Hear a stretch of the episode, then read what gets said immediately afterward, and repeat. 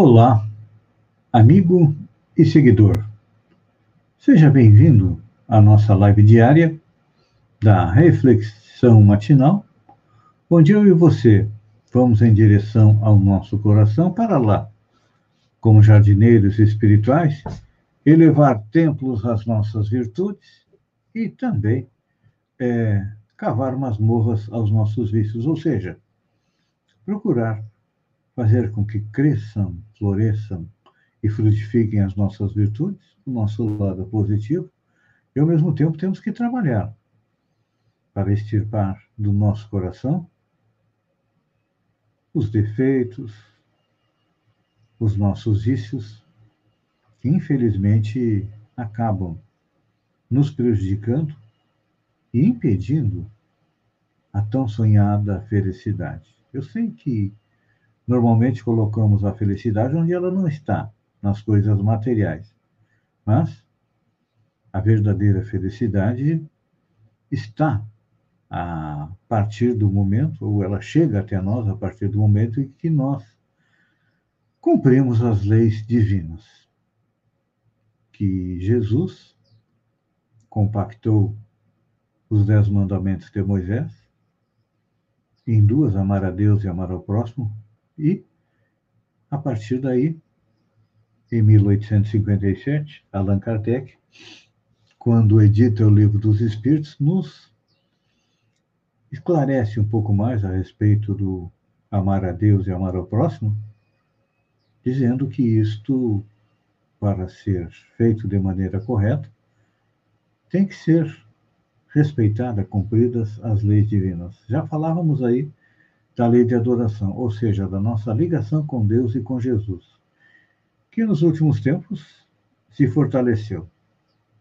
Porque a gente lembra de Deus e de Jesus na hora da dificuldade. E todos nós estamos sendo atingidos pela pandemia de coronavírus, um na parte física, outro na parte espiritual, outro no seu trabalho. E é sobre o trabalho que ultimamente nós estamos é, conversando. Falávamos a respeito da necessidade de trabalhar, mas, além do trabalho, também.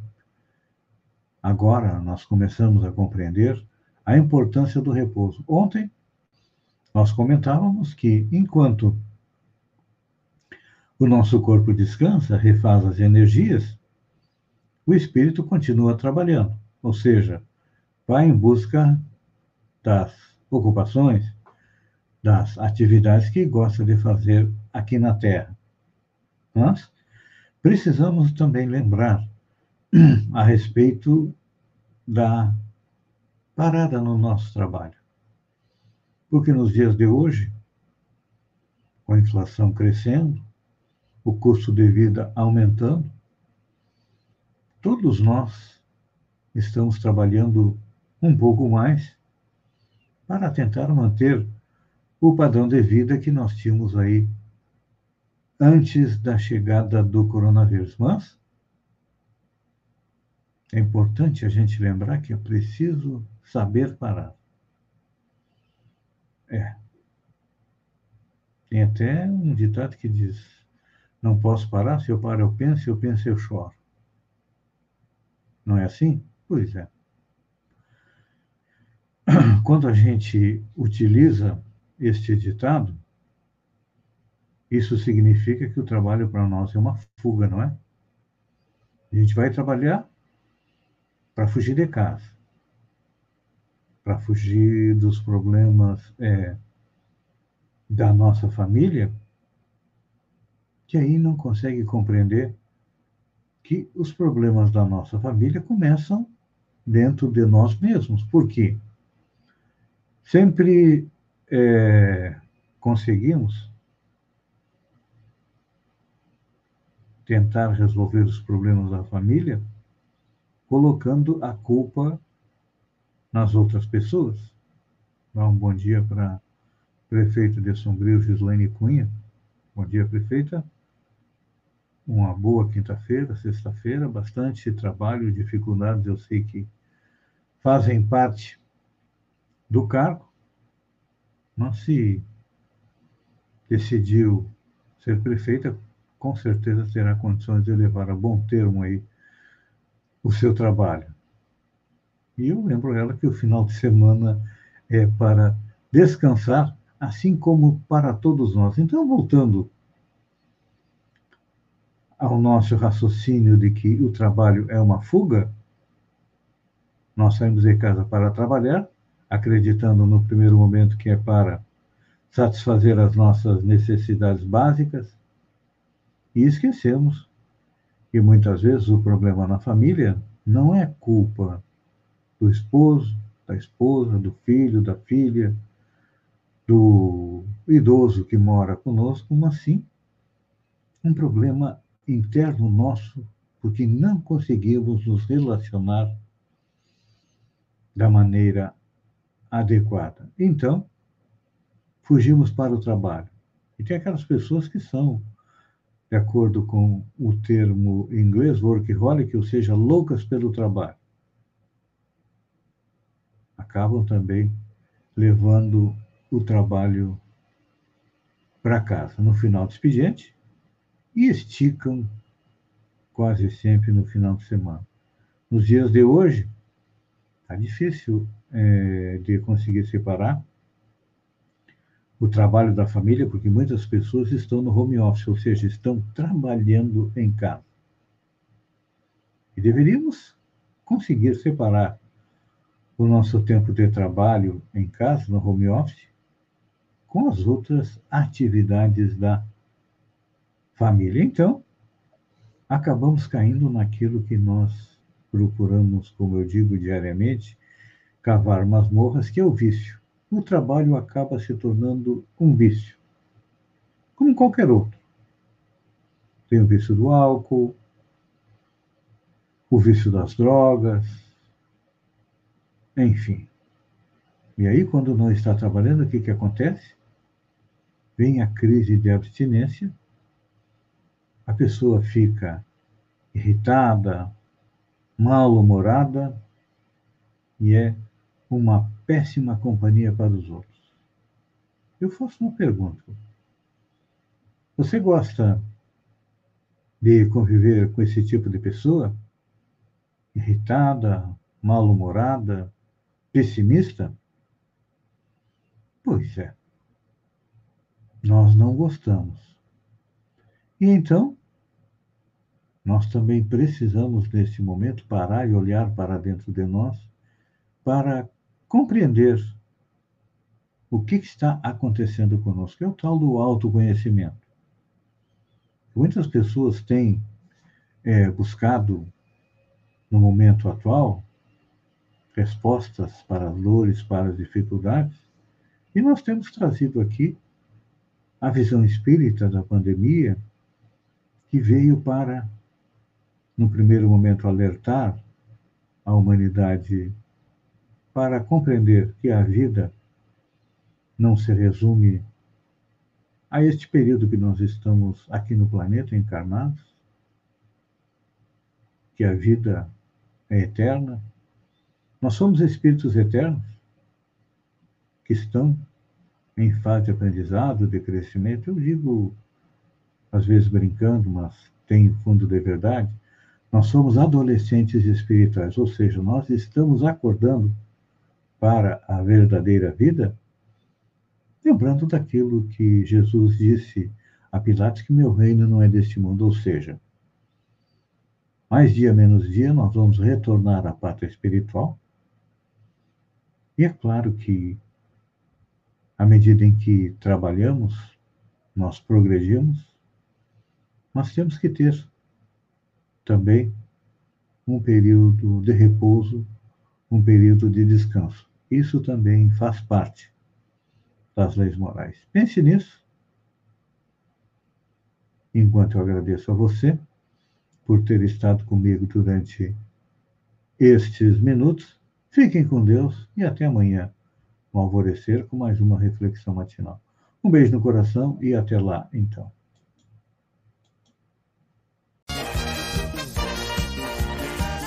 hula, hula, hula, hula. Dez entre dez brasileiros preferem feijão. Olá, amigo e seguidor. Seja bem-vindo à nossa live do Bom Dia com Feijão, onde eu e você navegamos pelo mundo da informação com as últimas notícias da região, de Santa Catarina, do Brasil e também do mundo. Quinta-feira, dia 15 de 4, um dia maravilhoso, ensolarado aqui em Balneário Gaivota, neste momento. O sol dá as boas-vindas ao dia para todos nós e começamos com notícia de Sombrio. Uma notícia boa para o funcionalismo público de Sombrio.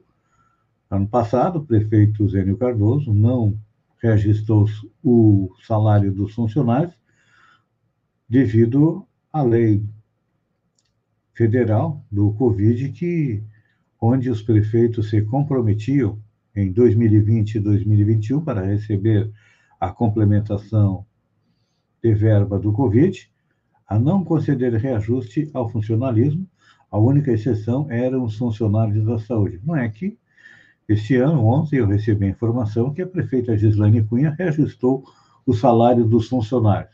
A exemplo do prefeito César César de Araranguá. Acredito que eles deverão ter problemas aí com o Ministério Público Federal, que deverá exigir o cumprimento da lei. No Estado, confirmados 845.367 casos. A notícia boa é que 812.235 estão recuperados, mas tivemos um acréscimo de 82 óbitos ontem, chegando a 12.313. Pois é. A taxa de letalidade do coronavírus está em 1,5%. O mês de abril está se transformando no terceiro mês mais mortal, depois de março e depois do mês de junho ou julho é, do ano passado. E no Brasil, vou dar um bom dia para a Marilúcia Antunes Alves, que está chegando aqui, professora de Balneário Gaivota. O Brasil tem 362 mil mortes por Covid. Pois é, ontem, mais uma vez, ficamos acima das 3 mil mortes por dia. 3.462. Isso faz com que o número de óbitos chegue a 362.180. Com isso, a média móvel de mortes nos últimos sete dias chegou a 3.012. É o quinto dia seguido em que a média móvel fica acima dos 3 mil. Em comparação com a média de 14 dias atrás, a variação diminuiu um pouquinho, menos 3%. Falando em eleição, Lula venceria Bolsonaro no segundo turno por 52% a 34%, diz pesquisa. O ex-presidente Lula segue crescendo nas pesquisas para a eleição de 2022. Segundo o levantamento do Poder Data, o petista teria 18 pontos de vantagem sobre o presidente Jair Bolsonaro sem partido, ou seja, 52% a 34% no segundo turno. Além disso, se o segundo turno fosse hoje, o presidente Bolsonaro disputasse com Luciano Huck, também perderia. 48 para Luciano Huck e 35 para Bolsonaro. A pesquisa também analisou três possíveis cenários de segundo turno. Bolsonaro com Ciro Gomes estariam numericamente empatados, ambos com 38%. Em simulações com Dória ou Moro, Bolsonaro aparece um ponto percentual à frente, ou seja, 38 a 37. Analisando o primeiro turno, a pesquisa mostra Lula em primeiro lugar, com 34% dos votos, e Bolsonaro com 31%. Em terceiro lugar, apareceriam Ciro Gomes, do PDT, e Luciano Huck, empatados com é, 6%. Então, tá aí. A pesquisa ouviu 3.500 pessoas em 512 municípios, nas 27 unidades da federação, e a margem de erro é de 1,8 ponto percentual. Na minha visão, eu acho que o presidente Bolsonaro não chega até a próxima eleição. Ele está criando no entorno dele uma tempestade perfeita que daqui a pouco vai ser, além da CPI da Covid, que ontem foi confirmada por 10 votos a 1 no STF, o único voto contrário foi do ministro Marco Aurélio Mello, além da CPI da Covid, que obteve maioria de adesão, eu sei que está em curso a preparação de um super impeachment do presidente Jair Bolsonaro. Então, acredito que ele deva ser retirado do cargo, como foi Fernando Collor de Mello e como foi também a presidente eh, Dilma Rousseff. Padre anuncia estar apaixonado durante missa e deixa o posto. Um padre de 41 anos anunciou estar apaixonado no meio de uma missa e foi suspenso no posto da Itália. O padre Ricardo Secobelli, sacerdote da Diocese de Todi, disse que o coração dele se apaixonou e já iniciou os trâmites para voltar ao estado laico, informou um bispo. O comunicado da Diocese diz que o padre fez o anúncio ao seu superior, bispo Gualtiero Sigismondi, disse ele. Meu coração se apaixonou. Nunca tive a possibilidade de trair as promessas que fiz, mas quero tentar viver este amor. Realmente, olha, eu acho que. Eu sei que é um dogma da Igreja Católica o celibato dos padres, mas eu vejo que em outros segmentos religiosos, pessoas que têm função semelhante à do padre, têm família e vivem muito bem. Claro que a gente sabe que, no fundo, no fundo, é que a igreja quer manter seus bens e sabe que um padre tendo família, aconteça alguma coisa, vai ter que pagar pensão para a família. Olha só, hoje tive notícia interessante. Porta-voz do Pentágono confirma que imagem de OVNI é real. Um porta-voz do Pentágono confirmou a autenticidade de incríveis fotos e vídeos que vazaram das suas investigações de objetos voadores não identificados.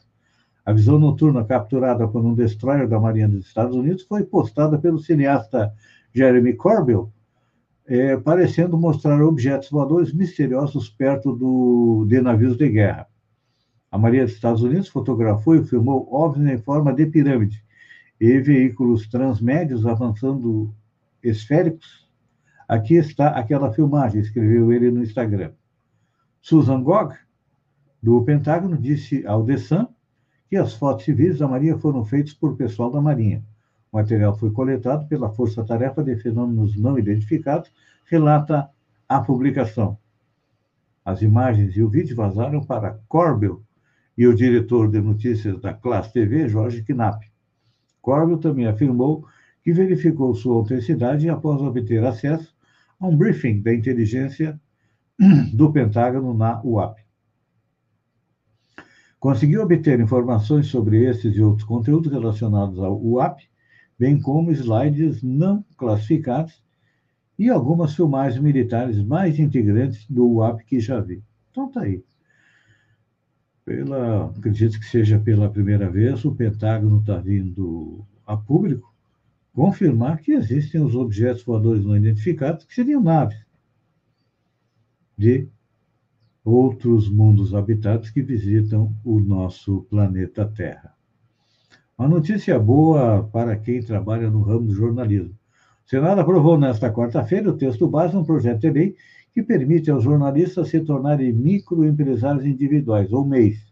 Com isso, jornalistas freelancers, ou seja, profissionais que trabalham de forma independente, poderão pagar uma carga tributária menor. Atualmente, eles podem se enquadrar como microempresas ou empresas de pequeno porte, mas não como MEI. Então, está aí uma boa notícia para meus companheiros de trabalho.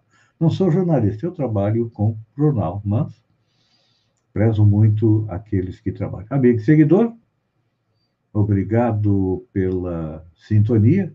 Fiquem com Deus e até amanhã, às sete horas, com mais um Bom Dia com Feijão. Um beijo no coração e até lá então.